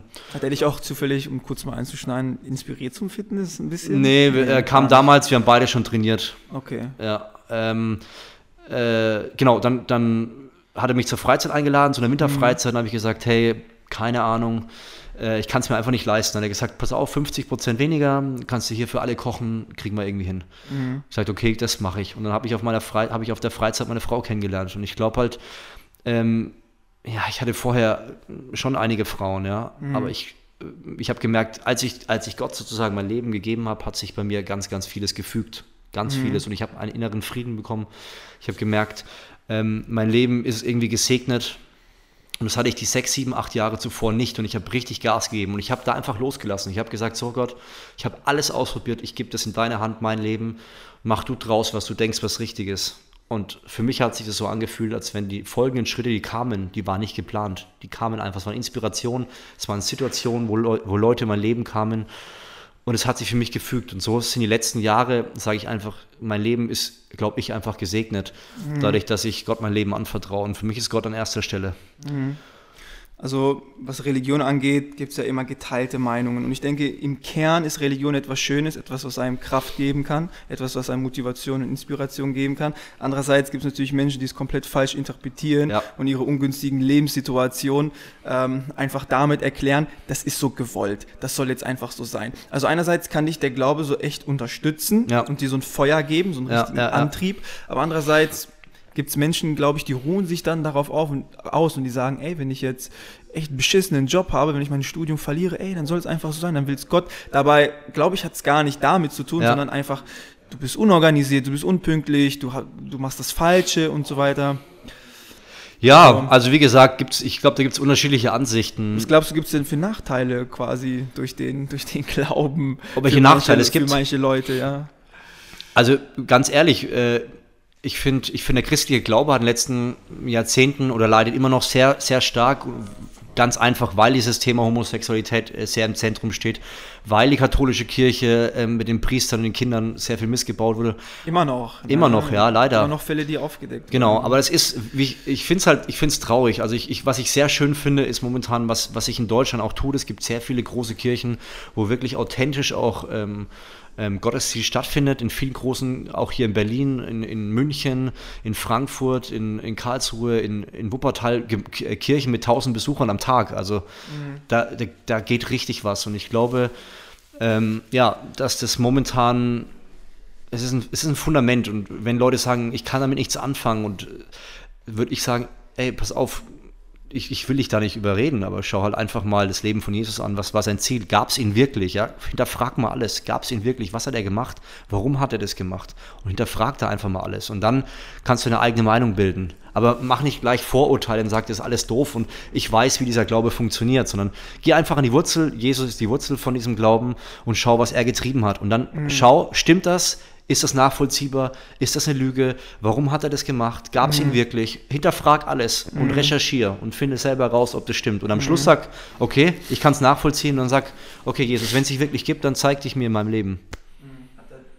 Also für mich, es gibt natürlich immer so Sachen, da kann man so ins Spirituelle verfallen. Mhm. Aber gab es für dich, hast du mal Jesus gesehen? Warum glaubst du an ihn? Was sind für dich, was ist so die Evidenz für dich, dass du wirklich daran glaubst? Ja. Nur weil es schön für dich klingt? Nein. Weil es dich inspiriert, Nein. weil du gesagt hast, okay, es gibt die Bibel, ich habe mir das durchgelesen, ich habe Recherche gemacht, eben nicht so viel aufgesaugt an Wissen, wie es geht über Religion, über Christentum. Und hey, das klingt für mich schlüssig. Ja. Wie war es für dich? Es ist vielleicht auch nur eine Erziehungssache bei dir dann. Gut, es war ein Stück weit Erziehung. Ich, ich sehe das ganz klar. Es gibt, äh, wenn Leute äh, mit, mit, mit Religion jetzt in dem Fall oder mit, mit christlichen Glauben nichts am Hut haben, verstehe ich absolut, dass sie sagen, ich kann damit nichts anfangen. Warum auch, ne? Ähm, für mich war es eine Mischung aus vielen. Also sowohl, sowohl diesen Nullpunkt zu erreichen, der sehr wichtig war in meinem Leben, als auch äh, zu recherchieren, herauszufinden, stimmt es wirklich und auch zu spüren. Ja, also ich habe wirklich Begegnungen gehabt, ich habe äh, Dinge gesehen, man hat gebetet, es wurden Menschen geheilt. Mhm. Nicht immer und nicht jeder wurde geheilt, aber es ist ähm, in deiner Vision, also durchs Beten, dass du quasi wie, wie meinst du das genau? Die Heilung. Genau, was du gerade ja, man, man betet für Menschen und, äh, und übernatürlich findet Heilung statt, so wie es in der Bibel steht. Also das war jetzt...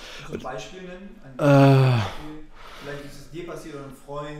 Ja, meine Mutter wurde zum Beispiel auch mal gebetet, unterschiedlich lange Beine und ähm, ja, dann wurden die Beine waren dann gleich lang oder so. direkt nach dem Gebet konnte man sehen, wie die, wie die gleich lang werden. Also es ist echt, ja, ich meine, äh, äh, Wunder passieren heute noch, auch wenn es in Deutschland manchmal nicht so häufig sind. Aber das meine ich. Also man hat viele Vorurteile gegen den christlichen Glauben und ich sage, legst du mal drauf an. So, du musst doch jetzt erstmal in keine Kirche gehen, studier mal selber das Neue Testament.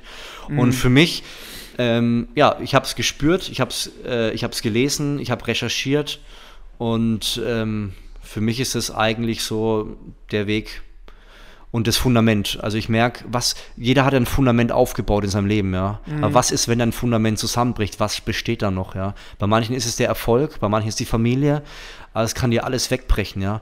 Und ähm, ich habe gemerkt, bei mir ist alles weggebrochen, was ich mir ein Fundament aufgebaut habe. Und das Fundament, das ich jetzt habe, ähm, ja, trägt mich hoffentlich lang genug, um auch in tiefen, in, wieder in tiefen Zeiten mich abzuholen. Hm. Würdest du sagen, dein Weg, es gibt ja Leute, die sagen, das ist ja alles so geplant, ich werde quasi kontrolliert und es muss ja alles so sein. Mhm. Das, dieser Gedanke, der spricht für mich, das ist so eigentlich so ein trauriger Gedanke. Das heißt, Mhm. du hast ja eigentlich keine Macht über dich und es Ja. ist doch eigentlich, du hast, du hast einen Organismus, Ja. der zu so vielem in der Lage ist. Wenn man einfach reflektiert, wo wir gerade stehen im Leben, was alles möglich ist, Ja. dadurch, dass Menschen in Synergien arbeiten, sich weiterentwickelt haben. Und dann aber es Leute gibt, die sagen, mein Weg ist einfach so geebnet und ich werde kontrolliert und also ich, ich will nicht gegen, gegen das Christentum oder Religion allgemein schießen. Ja. Ich denke nur, es gibt halt auch große Nachteile, die mit dem Glauben kommen. Und zwar, dass Menschen einfach ein bisschen verweichlicht werden, auch mit Religion. Ähm, ja, also, das, also der, den Punkt, den du sagst, äh, es gibt ja diese, diese Ursprungsgeschichte in der Bibel, Adam und Eva, da hat Gott im Endeffekt ja diesen, diesen Baum in die Mitte gestellt. Und diesen Baum, äh, ich meine, Gott hat, hat ja alle Freiheit der Welt gehabt, ähm, zu entscheiden, was er macht. Und dieser, dieser Baum stand für die Entscheidung des Menschen, für die Freiheit zu sagen, du kannst selber entscheiden, was du machen willst. Willst du an dem Baum essen oder nicht? Ich, du, ich, du bist keine Marionette. Ja, du kannst zu dem Baum darüber gehen und äh, dich von der, ähm, den Baum der in Anführungszeichen der Erkenntnis essen. Und deswegen glaube ich persönlich, dass, ähm, dass wir immer die Entscheidung in der Hand haben, wie das Leben läuft, ja. Und, ähm, Das ist richtig. und ich glaube letztendlich, dass, dass Gott schon auch da einlenken kann. Also er kann schon ähm, in gewisser Weise lenken, aber wenn ich sage, ich will mir das Leben nehmen, dann kannst du das Leben nehmen, ja. Also das haben wir, ist glaube ich nicht, dass, dass das alles vorgegeben ist. Und ich, wie gesagt, meine Grundlage ist die Bibel und deswegen glaube ich, dass, dass Gott uns durch diesen, durch diesen Baum der Erkenntnis die Freiheit gegeben hat, ähm, ja, das Leben so zu leben, wie wir wollen. Und ich glaube, das ist natürlich, was du sagst, sehe ich auch so, dass, dass es halt Leute gibt, die dann ein Stück weit verweichlicht werden Mhm. und auch sehr gesetzlich werden, was du gesagt hast, ja, dass man sagt, in der Bibel steht, aber du musst so und so und so. Genau. Aber Paulus sagt ja zum Beispiel, dass wir, ja, dass das Gesetz uns nicht frei macht. Also es wurden Gebote vorgegeben, Mhm. die uns helfen, wenn wir die so einsetzen, dass unser Leben besser wird. Aber wir Mhm. können die gar nicht stemmen. Das ist gar nicht möglich, weil wir aus dem Fleisch heraus dann handeln. Also es klingt für mich jetzt so, als ob so einige Paradoxons eingebaut sind, weil wenn das da steht, aber Genau. ne, also deshalb interpretiert das wohl jeder für sich unterschiedlich. Dann Ja. gibt es halt Leute, die sagen, Homosexuelle müssen sterben. Dann gibt es Leute wie du, die sagen, ey, Liebe ist der Weg. Ja, ich, ich glaube, der Unterschied ist einfach, äh, man muss die, man kann nicht einfach nur eine Bibelstelle rauslesen und sagen, so ist es, ja. Du musst den Kontext sehen, den ganzen Kontext. Und äh, der Kontext der gesamten Bibel ist äh, Liebe, ja. Liebe, Ja. Gott liebt Menschen. Ja, sonst hätte er das verkehrt. nicht gemacht. Und äh, ja, deswegen finde ich, ist es halt traurig, die Leute lesen sich ein paar Sachen, das ist manchmal so wie, wie ein Glückskeks, wo man sagt, so ich mache mal auf und Ja. lese gerade das Schönste für mich. Ja. Aber du musst den, den Kontext lesen, ja. Da steht auch so, ähm, ja, du wirst alles bekommen, ba, ba, ba, Ja. was, was, du, äh, was du dir erträumst. Aber das heißt nicht, dass jetzt Gott dir einen Ferrari hinstellt, sondern es geht, es geht darum, dass, dass, äh, dass, dass du bekommst, was du brauchst, um, um weiterzugehen, wenn du ernsthaftes Interesse hast. Und es geht Mhm. Ja. nicht um materielle Dinge in dem Fall. Also man muss den Kontext lesen, um ihn zu verstehen. Ja. Und es reicht nicht, wenn ich sage, ich lese jetzt mal einfach einen Vers und das ist jetzt die Wahrheit. Nein, du musst den Kontext der gesamten Geschichte lesen und verstehen. Ich glaube, was dem Christentum auch schadet vom Image her, sind diese Veranstaltungen in den USA, wo sich ein Pastor hinstellt und dann hast du da eine Audienz ähm, von 10.000 Leuten und dann holt er eine Frau aus dem Rollstuhl hoch und auf einmal kann die laufen. Ähm, oder, Ja. oder wenn er seine übermächtigen Kräfte demonstriert und einen Handschlag in die Ja, macht und ja. auf einmal 20 Leute ohnmächtig werden. Das sind so Sachen, die ruinieren dann doch ein bisschen ähm, das Antlitz vom christlichen Ja, Glauben. Ne? aber letztendlich, äh, der, des, die Sache ist, wir sind eigentlich nur, äh, wir sind nicht die Anwälte von Gott, sondern wir sind nur Zeugen und von daher, ja, ich, ich, ich glaube persönlich, Gott hat einen größeren Plan als wir und äh, er konnte auch, er konnte auch, ähm, ja, durch viele, durch viele Geschichten, wo man zum Beispiel sagt, so, ähm, Zweiter Weltkrieg war extrem schlimm, ja, und trotzdem konnte Gott ein Stück weit, ähm, ja, irgendwas verändern. Das war, dass Israel ähm, wieder einen Staat bekommt in dem Fall. Und ich glaube, äh, Gott kann, kann aus vielen negativen Geschichten, die die Menschen gemacht hat, immer irgendwas äh, Gutes wieder zaubern, wo wir sagen, da ist er eigentlich Endstation. Oder Nick Vujicic, ich weiß, ob du den kennst, keine Arme, keine Beine, ähm, der ja Ach so, doch, der geht auch auf, der redet auch. Genau. Ne, gibt Reden. Genau. Ist auch verheiratet. Genau, Ne? zwei Kinder auch, und der war im Endeffekt auch, wollte sich das Leben nehmen als junger Kerl und hat und, Gott hat aus einer, jetzt mal hart ausgedrückt, aus einer ähm, Missgeburt Mhm. ähm, jemand gemacht, der zu den, zu den einflussreichsten und inspirierendsten Sprecher unserer Zeit gewor- geworden ist und, und Hunderttausende von Kindern inspiriert, ähm, ja, ähm, äh, ja, was aus ihrem Leben zu machen. Und äh, das, so sehe ich halt zum Beispiel ähm, Gott, der, der auch aus, aus mir, aus meinem Leben, wo ich nichts hingekriegt habe und nichts äh, mehr konnte aus meiner Sicht, etwas geschaffen hat, wo eine ganze Fitness-Szene mit entstanden ist. Ne? Also er hat mich ein Stück weit inspiriert. Das hätte ich damals nicht gedacht, dass sowas möglich ist. Und ich schreibe mir da auch gar nichts auf die Fahne. Das ist im mhm. Endeffekt ähm, ja, hat mich da, hat da Gott seine, seine Fäden, glaube ich, im Spiel gehabt und mhm. hat da ähm, mich als Instrument benutzt. Für dich wird es auch niemals in Frage kommen, dass jemals diese Existenz zu verneinen. Und, ich kann ich niemals, kann ich nicht sagen. Ne? Ich weiß nie, was das okay. Leben erwartet. Wenn jetzt natürlich, ähm, wenn, wenn die Hiobs-Geschichte kommt äh, und mir die Familie genommen wird und, und, ja. und alles, dann keine Ahnung, wie hart mein Fundament ist. Ne? Ja, also für mich, es gibt ja, wir sind ja eigentlich in einer Zeit gerade, wo man ja dringender denn je so eine Existenz benötigt, die so das Böse wegfegt. Ne? Mhm. Und dann frage ich mich, kann es wirklich einen Gott geben, wenn so viele Leute sterben, wenn so viel Unheil gibt, wenn so viele ungünstige Sachen passieren, ja. auch einfach menschlich so grausam, ja. ja. Leute, die gefoltert werden, Kriege überall, ja. ähm, auf Kosten der Gesundheit von vielen. Endverbrauchern auch äh, Gewinn gemacht wird von Unternehmen und so viel trügerische Sachen, mhm. Korruption und die Gier und alles, weißt du, da ist für mich, da denke ich, Religion ist natürlich super, Impulse zu geben für Hoffnung und Inspiration, ja. aber wie wir ja schon angesprochen haben, dann, wie die Leute dann verweichlicht werden und dann so sehr steif und stumpf nach solchen Richtlinien leben oder wie sie es falsch für sich interpretieren. Ja. ja. So echt so ein Gimmel, da kann man auch natürlich Stunden drüber quatschen. Ja, das ne? stimmt. Aber naja, okay, gut. ähm, können wir auch direkt zum nächsten Frageblock gehen. Ähm, Gesundheit. Ja. Naturalathlet. Ja. Erwähnst du ja oft. Ja. Was ist für dich, ähm, was ist für dich Gesundheit? Was ist für dich nachhaltig gesund? Und wo siehst du Fehler in der aktuellen Gesellschaft, im Lebensstil vieler Leute, die so deiner Interpretation vom gesunden Lebensstil, wo die nicht reinpassen? Ja, also gesund. Ich habe, ich habe viele Jahre auch extreme Formen gemacht von Ernährungsrichtlinien. also ich habe zum Beispiel drei Jahre Low Carb gemacht oder No Carb. Es war diese anabole Diät mit einem Tag Vollfressen. Und ich habe ganz viele Stoffwechseldiät und so ausprobiert. Und ich bin eigentlich immer sehr interessiert an allem, was so aktuell passiert. Habe auch ganz viele Bücher über Ernährung.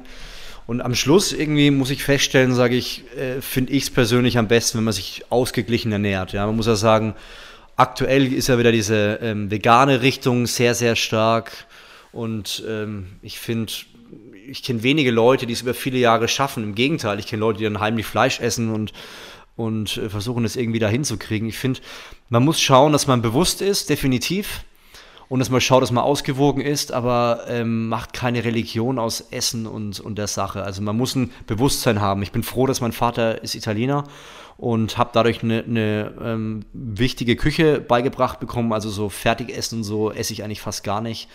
Ähm, aber trotzdem sage ich ab und zu, gehe ich mal Burger King, McDonald's, so wenn ich gerade Hunger drauf habe. Aber ich verschließe mich da nicht, weil ich sage, für mich persönlich finde ich, Gesundheit bedeutet auch, ähm, ja, nicht zu sagen, ich esse jetzt plötzlich das und das überhaupt gar nicht mehr, außer es ist krebserregend hoch 10. Ne? Mhm. Ne? Aber sonst sage ich, ausgeglichen essen ähm, Sport machen und vor allem, hat man auch mal festgestellt, ähm, menschliche Beziehungen. Man hat ja mal so eine Studie gemacht in, in Amerika und da war so ein Dorf, die Leute wurden besonders alt und waren irgendwie tendenziell, glaube ich, gesünder oder sowas. Mhm. Und das Geheimnis war am Schluss Beziehungen mit anderen Menschen. Und das Natürlich. ist, glaube ich, das Wichtigste. Und das fehlt, finde ich, in Deutschland. Das finde ich, wenn wir über das Thema Gesundheit reden, äh, finde ich das einer der größten Defizite. Das gefällt mir in Italien sehr gut.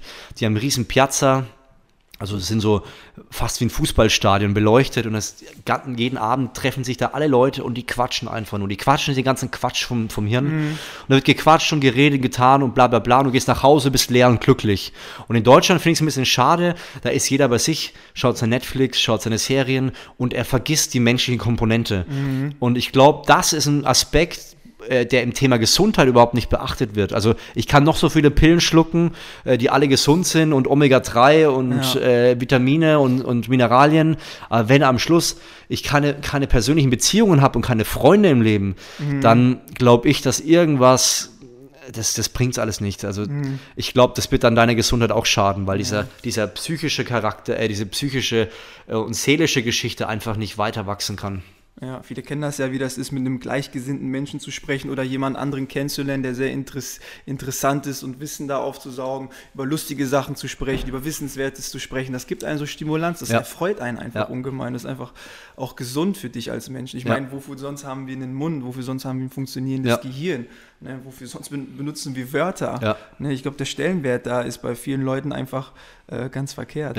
Ich glaube, auch ein bisschen hat das auch mit der Erziehung zu tun, dass einige Leute echt so mies erzogen werden, dass sie so quasi ähm, Menschen, menschenfremd werden. Also dass, dass die Interaktion mit anderen Menschen hat da überhaupt gar keinen Stellenwert ja. mehr für die. Ne? Ja. Da geht man halt so ein bisschen ein. Nach was für Moralitäten lebst du? Was ist so für dich ganz wichtig? Was hat dich, was unterstützt dich so im Leben? Was für Gedanken? Ja, also natürlich die ganzen christlichen Grundwerte versuche ich einzuhalten, versuche ich, ja. Also wie gesagt, äh, ja, ähm, den Nächsten zu lieben, ähm, Ehrlichkeit, Wertschätzung. Ähm, ich versuche langfristig zu denken. Äh, ja, ich finde diesen ganzen Aspekt Langfristigkeit ist total unterschätzt. Also es wird alles gemacht, um noch schneller, noch effektiver zu wachsen. Und ich glaube, viele Leute verheizen sich einfach, weil sie noch, noch hastiger, also diese, diese sieben Tage die Woche hasseln und hasseln und hasseln. Und ich glaube, es ist wichtig, langfristig zu denken, so, wo will ich hin? Jetzt äh, kommt im Januar ein neues Buch von mir raus. Äh, da werde ich so, um was geht es im Leben? Und da sage ich, es gibt verschiedene Perspektiven. Es gibt die Perspektive jetzt, äh, Passion House habe ich das genannt.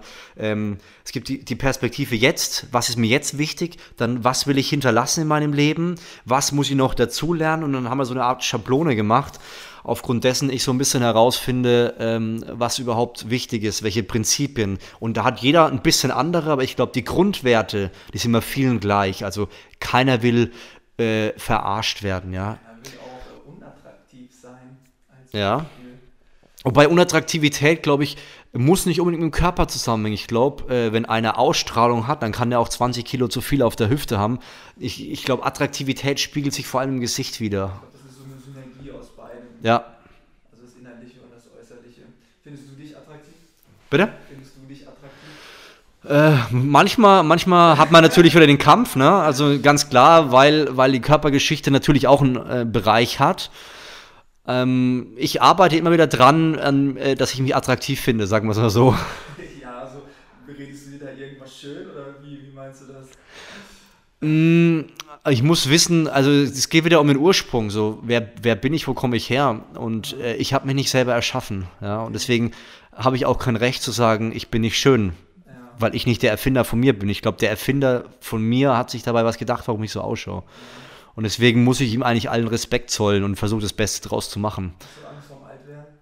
Auch das, was mit dem Alter kommt, wenn man körperlich pflegt und geistig? Ich habe Respekt, muss ich sagen. Ich habe eine, wir haben ältere Verwandte, die wir ab und zu besuchen. Er ist jetzt 97 oder 98 und sie ist 88. Und ich muss echt sagen, ich habe das letzte Mal eine Frau gehabt. Wir lagen so im Bett und habe ich gesagt, ey, ganz ehrlich, ich habe Respekt davor, wenn ich neben, neben dir sitze oder du neben mir und du, du weißt nicht, ob, ob der am nächsten Tag noch da ist, ne? oder ob er jetzt ob er stirbt. Du hast jeden, jede Nacht, weißt du nicht, ob diese Person noch lebt. Und da muss ich sagen, dieser Gedanke, da habe ich schon echt Respekt. Ja? Oder auch wenn du, du alt wirst, ich meine, jeder sagt, ich will alt werden, aber bist du bereit, dann zu sehen, wie dein Umfeld mitstirbt? Das sind, das sind, ich sag ganz ehrlich, also jeder, der da draußen zuhört, Leute, geht mal raus ins Altenheim oder zu euren Opis und Omis, egal wie oft die die Geschichte wiederholen und spür mal in die Menschen rein, was die erlebt haben, wie die denken, wie die fühlen und äh, ihr werdet anderen, ihr werdet ganz anders über diese Leute denken. Ich finde es extrem wertvoll, sich mit diesen Leuten auch zu unterhalten.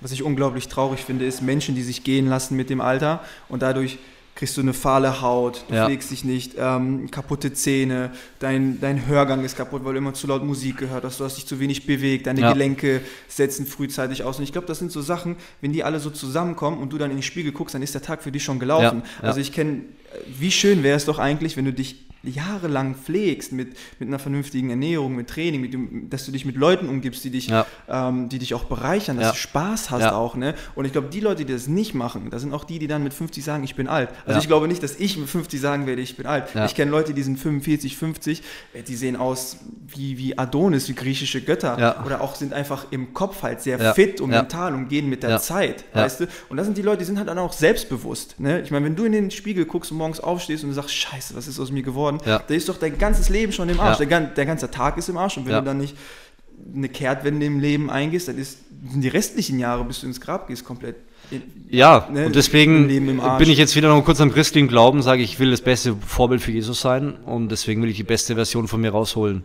Nicht fanatisch, aber einfach zu sagen, so, was ist möglich und wie kann ich wie kann ich gut dastehen? Ja, ich will ja. den christlichen Glauben positiv dastehen lassen. Ja. Und deswegen ist es mir wichtig, auch in meiner Vision, ich habe drei Parts einer Vision, ich will den Leuten Identität zusprechen, ich will, dass die Leute lang fit sind und ich will, dass die Leute mit dieser Veränderung in ihrem Körper und im Geist Vorbilder für andere sind. Und deswegen sage ich, mein zweiter Part ist, dass die Leute alt werden und fit bleiben und auch nicht vielleicht auch prüde werden. Ich, also ich denke, wenn, wenn du als, als Mann oder als Frau so deine Sexualität, äh, dein Bedürfnis nach Sexualität verlierst, weil du dich so sehr gehen lässt, ich glaube, das ist auch so eine Last, die du mit dir ja. trägst und die dich immer belasten wird, ja.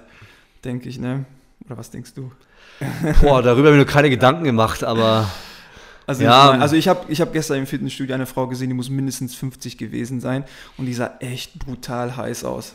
Ne? Also da dachte ich mir, es gibt andere Frauen mit 50, die so ein die so einen Bürojob haben oder irgendwo, ein, irgendwo an Bandarbeit machen, die sich so echt extrem gehen lassen, das ist doch was für ein Vergleich. Ich glaube, die mit 50, die kann noch in den Club gehen, die kann noch sich am Strand zeigen, ohne sich zu schämen. Ja. ja auch sich zu schämen ist etwas, was dich, ja. das dich belastet als das Menschen, macht, weißt du? Es, es, es tut ich, so, sollte echt jeder mal in diese Richtung gehen. Da gibt es auch gar nichts zu diskutieren, nee. finde ich. Ne? Also, es macht sich ja nur wertvoller. Und ich glaube, das war das, was Mandela damals gesagt hat. So, wenn du, wenn du verstehst und ein Licht scheinen lässt, dann trauen sich andere auch zu scheinen. Ja. Weißt du, ich meine? Ja, ja. Also wenn du dein Licht anmachst genau. und du strahlst, und wenn ich jetzt lache, ja, dann lachst du auch schon, lachst mich gerade an, ja, dann, dann macht das einen das Unterschied. Und ich glaube, wenn, wenn man akzeptiert, dass man selber wertvoll ist, dann, dann akzeptierst du dich auch als wertvoll. Ja, natürlich. Weil du in meiner Gegenwart dich besser fühlst, ja.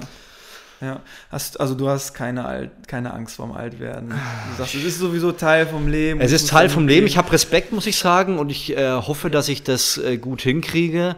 Ich habe noch ein paar Jahre und mein Ziel ist aktuell, meine Kinder ähm, richtig zu erziehen. Für mich ist halt immer der schlimmste Gedanke der Tod. Ja. Ne, wenn man so voller Lebensenergie ist und voller Ziele und Hoffnung und man hat so viele Sachen im Leben, die einen bereichern. Ja. Ne, so mehrere Pfeiler, wo du sagst, die geben mir Festigung und Beschäftigung und das Leben ist einfach geil. 10 von 10, ich würde mit niemandem tauschen. Und wenn du dann denkst, ach fuck, irgendwann muss ich auch alt werden ja. ne, und irgendwann sterbe ich, ist doch echt mies. Ne? Das Schöne ist halt, glaube ich, wenn man wirklich hungrig ist und man merkt irgendwann so, okay, ähm, dann kann man hinterlassen. Ja? Weil am Anfang in jungen Jahren will man ja Gas geben und will was aufbauen ja. und irgendwann zu hinterlassen ist was ja. sehr Schönes. Zu sagen, pass auf, ich habe jetzt noch 10, 15, 20 Jahre vielleicht, ich will jetzt einfach junge Leute ausbilden und die weiterbringen im Leben. Und das finde ich eine schöne Sache. Ich finde, ein schöner Spruch ist so, Legends never die. so, ne? Das sollte man so anpeilen. Was denkst du aktuell über die Fitnessszene? Du als äh Vorreiter? Wie ja, hat sich alles entwickelt? Wo sind ja, negative Seiten? Negative Seiten ist für mich ganz klar die ganze Stoffrichtung. Finde ich ein bisschen enttäuschend, geht gerade extrem in die Richtung. Viele, viele Stoffe werden jetzt gerade extrem hochgehoben und ich finde, die Naturalszene wird ein bisschen unterschätzt und belächelt und ich finde, es ist wichtig, dass die Leute wieder diesen langfristigen Gedanken kriegen. Ich habe es letztens wieder mit jemandem gehabt, der hat gesagt, ähm, der macht schon seit 30 Jahren Sport und er hat gesagt, er hat ganz viele Leute in seinem Studio, ähm, die haben alle Stoff genommen äh, und äh, sie, viele haben schon ins Gras gebissen, andere sind, sind krank. Und ich finde diesen Aspekt, finde ich momentan ein bisschen schade, dass äh, dass dieses Stoffthema ähm, doch äh, sehr, sehr populär wird. Und ich glaube halt, dass es auch Vorbildscharakter hat für viele, die diese Videos schauen. Was sagst du zu dem Spruch? Ähm, would you rather live 70 years as a lamb or 30 years as a lion? Ja. Was sagst du dazu? Naja, hm.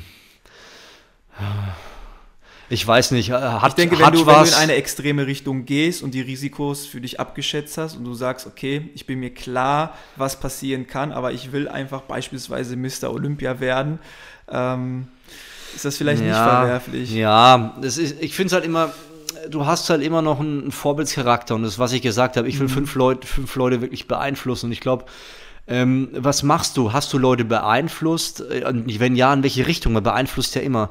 Und ich sehe es halt nicht unbedingt als positive Beeinflussung. Es ist ein Ego-Ziel, ja. ja. Wenn du. Ich, hm? ich glaube halt, ähm, ich lebe nicht unbedingt für mich. So mein Leben ist, ähm, ist dafür da, andere Leute auch zu bereichern. Ja wenn Flavio Simonetti 55 ist und diagnostiziert wird mit äh, Low Testosteron, würdest du dann TRT machen? Dann wäre es ja nicht mehr natural. Weißt du, was lustig ist? ich bin ja Biologielaborant, ah, ja. Äh, gelernter. Und seitdem ich mein Labor, äh, äh seitdem ich mein Testosteron messe, seit über zehn Jahren, ist der immer im Low-Level. Also er ist immer sogar unterm Normwert. Ich hatte mhm. nie äh, höhere Testosteronwerte. Ja. Also Flavio hat zu Beginn des Podcasts gesagt, dass er nur eine Stunde hat. Wir sind jetzt bei halb eins angekommen. Ui. Also wir sind schon eine Stunde dabei. Schade. Ähm, hast du vielleicht noch abschließend irgendwelche, irgendwelche Worte an die Zuhörer? Ja, denkt langfristig. Ich glaube, das ist am wichtigsten. So, was geht's in eurem Leben und was wollt ihr hinterlassen? Ich weiß nicht, wie all die Zuschauer sind. Wenn man Anfang 20 ist, sagt man natürlich erstmal, ich will mein eigenes Ding und ich will richtig Erfolg haben. Mhm. Aber schaut, dass ihr euch mit dem Erfolg nicht verheizt. Ich habe äh, mal Geschäftspartner gehabt und so und ähm, das war, war ärgerlich, weil im Endeffekt hat, hat, hat man sich irgendwas kaputt gemacht, weil es nur um einen schnellen Erfolg ging und man hat nicht langfristig gedacht, ja. ja. Und ich glaube, das Wichtigste ist, so auch mal immer wieder, so vielleicht bei diesem Blickwinkel Beerdigung oder, oder ähm, 80. Geburtstag, immer wieder mal so im Hinterkopf zu haben und zu überlegen, was sind denn die Entscheidungen, die ich heute treffen will, die ich dann mit 80 Jahren noch vertreten kann. Mhm. Und äh, das kann ich jedem nur empfehlen, äh, langfristig am effektivsten so ähm, zu denken, um wirklich danach zu sagen, ich habe nichts bereut. Ich hatte es jetzt wieder mit der älteren Dame, die, die ähm, ich glaube, jetzt 88 wird. Sie hat gesagt, sie bereut, äh, gewisse Dinge nichts gemacht zu haben. Ja. ja also ähm, überlegt, was wollt ihr mit 88 unbedingt bis dahin gemacht haben und, und zieht es nicht raus. Gibt einfach Gas und überlegt, was ist es wirklich wert. Die, die, ja. die richtig wichtigen Entscheidungen im Leben abzuwägen und auch das äh, mal zu sagen, so, okay, gibt es ein Leben nach dem Tod, finde ich auch keine unterschätzte Frage, ja. Mhm. Und vor allem verwechselt eine Sache nicht nachhaltig, gesund leben heißt nicht, dass sie ein langweiliges Leben führt dann. Ne? Ein was? Ein, ein langweiliges. Nein. Die Leute assoziieren das ja immer mit einem langweiligen Leben. Ne?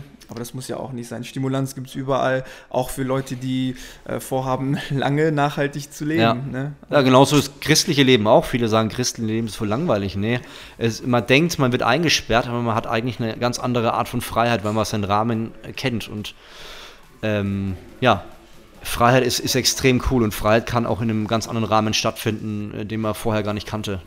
Ja, ja, Flavio, es war mir eine Ehre, mit, ja. dem, mit dem Urgestein einen Podcast Danke dir, waren harte Fragen, aber ich hoffe, ich habe mich einigermaßen ja, also ich geschlagen. Ich habe eigentlich noch hier, lass mich zehn, sieben weitere Fragen, aber Ui. muss ja jetzt gehen. Machen wir Teil 2 in den nächsten paar Jahren. Soon, soon. Ja, dann, Flavio, ich bedanke mich und das war Episode 12 des Garnikus.com Podcast. Auf Wiedersehen. Ciao, ciao.